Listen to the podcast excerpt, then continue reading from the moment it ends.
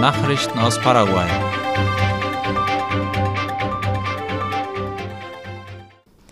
Französische Handelsdelegation trifft in Paraguay ein.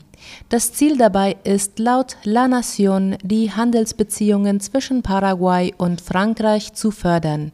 In diesem Sinne trafen Repräsentanten von vier Unternehmen und der paraguayischen Honorarkonsul für die Region von Nueva Aquitania in Paraguay ein, um die von ihnen bekundeten Interessenbereiche zu besichtigen.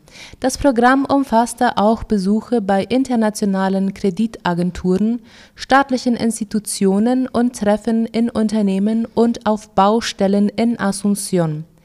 Dabei ging es spezifisch darum, Beziehungen zur Entwicklung von Schlüsselsektoren der Wirtschaft aufzubauen und zu fördern.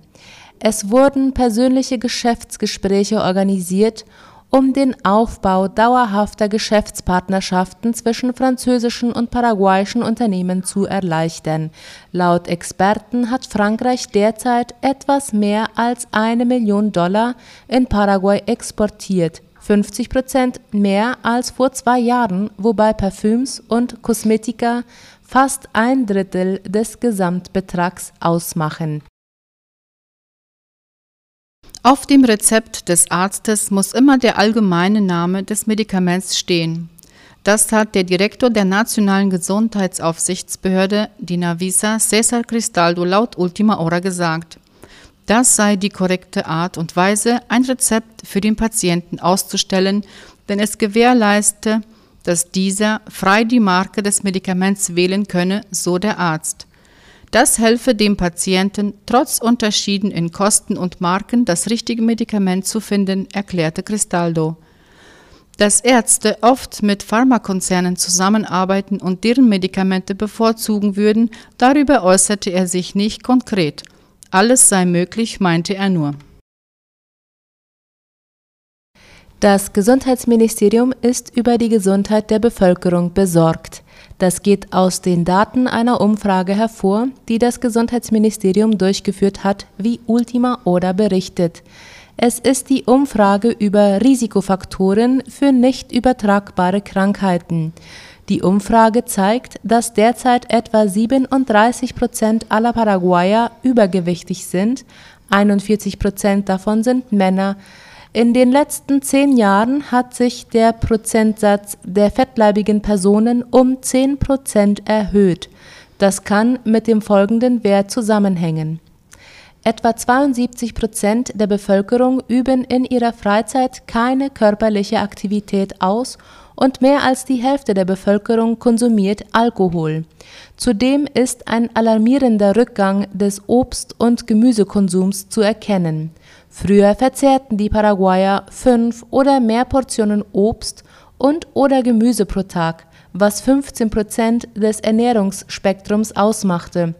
Heute ist dieser Anteil auf knapp 3,9 Prozent gesunken. Arbeitergewerkschaften fordern eine Anhebung des Mindestlohns. Der Sekretär der Arbeitergewerkschaft Central Unitaria de Trabajadores, Ramon Avalos, erklärte, dass der derzeitige Mindestlohn eine Abwertung von etwa 30 Prozent aufweist. Man fordere, dass dies bei der Anpassung des Grundlohns berücksichtigt werde, sagte er laut Ultima Hora. Avalos erklärte weiter, dass der derzeitige Mindestlohn von 2.550.307 Guaraníes für die Arbeitnehmer einen Wertverlust von etwa 30 Prozent bedeute. Die Gewerkschaft fordert die Behörden auf, diesen Prozentsatz bei der Neuanpassung des Mindestlohns zu berücksichtigen. Avalos wies darauf hin, dass die technische Studie, die sie durchgeführt hätten, in Zusammenarbeit mit einem Wirtschaftswissenschaftler und den realen Daten geschehen sei. Konkret fordert die Gewerkschaft, dass der Mindestlohn auf 3.500.000 Guaraníes angehoben wird. Zuletzt war der Mindestlohn am 1. Juli 2022 angepasst worden.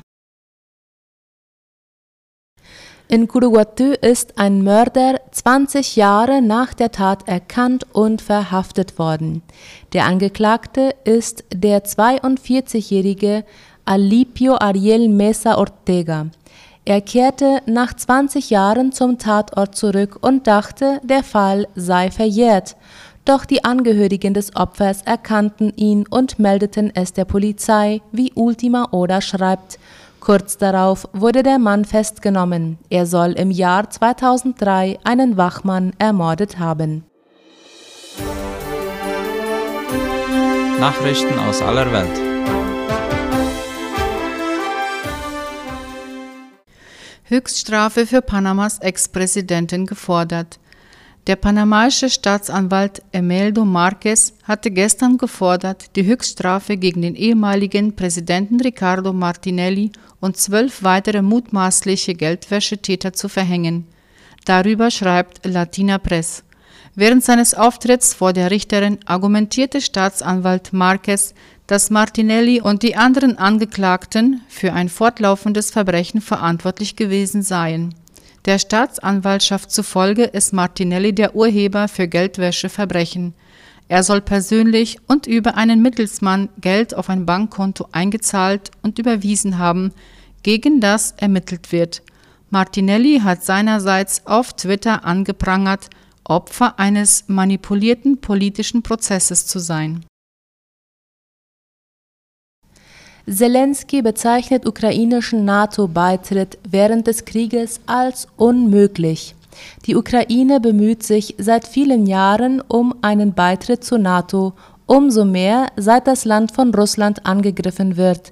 Präsident Volodymyr Zelensky hat nun laut dem Spiegel eingeräumt, dass es bis zum Vollzug etwas dauern könnte.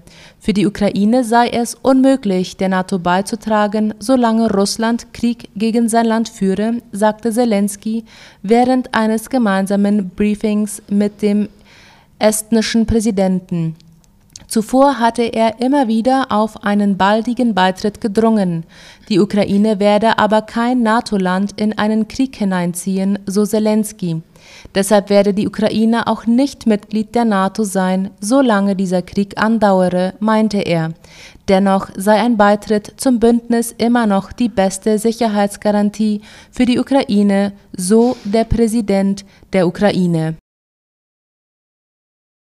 Zelensky sieht Russlands Niederlage näher rücken. Der ukrainische Präsident Wladimir Zelensky sieht nach dem europäischen Solidaritätsgipfel in Moldau eine Niederlage Russlands im laufenden Krieg näher kommen.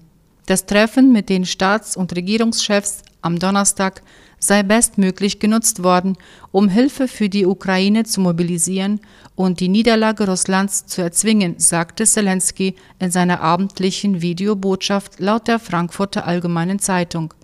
Zelensky hatte in Moldau mehrere Staats- und Regierungschefs getroffen, die der von Russland angegriffenen Ukraine weitere Hilfe zusicherten.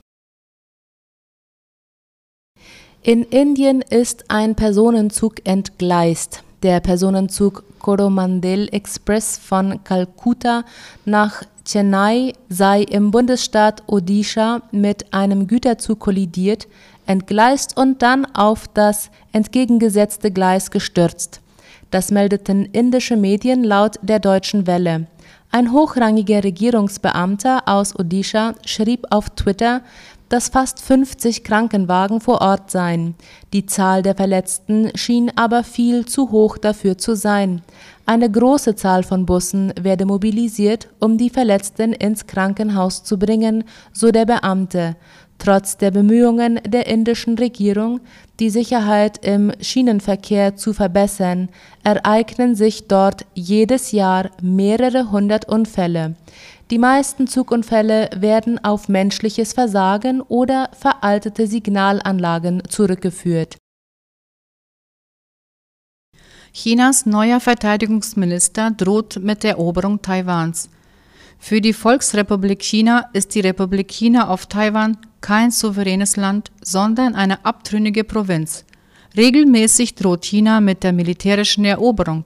Nun reiht sich laut dem Spiegel auch Chinas neuer Verteidigungsminister Li Shangfu ein. China strebt eine friedliche Wiedervereinigung an, werde aber nicht zulassen, dass Taiwan die Unabhängigkeit anstrebe, so der General. China werde die nationale Souveränität und territoriale Integrität entschieden verteidigen, sagte der Verteidigungsminister. Soweit die Nachrichten am Freitag. Wir wünschen ein erholsames Wochenende. Auf Wiederhören.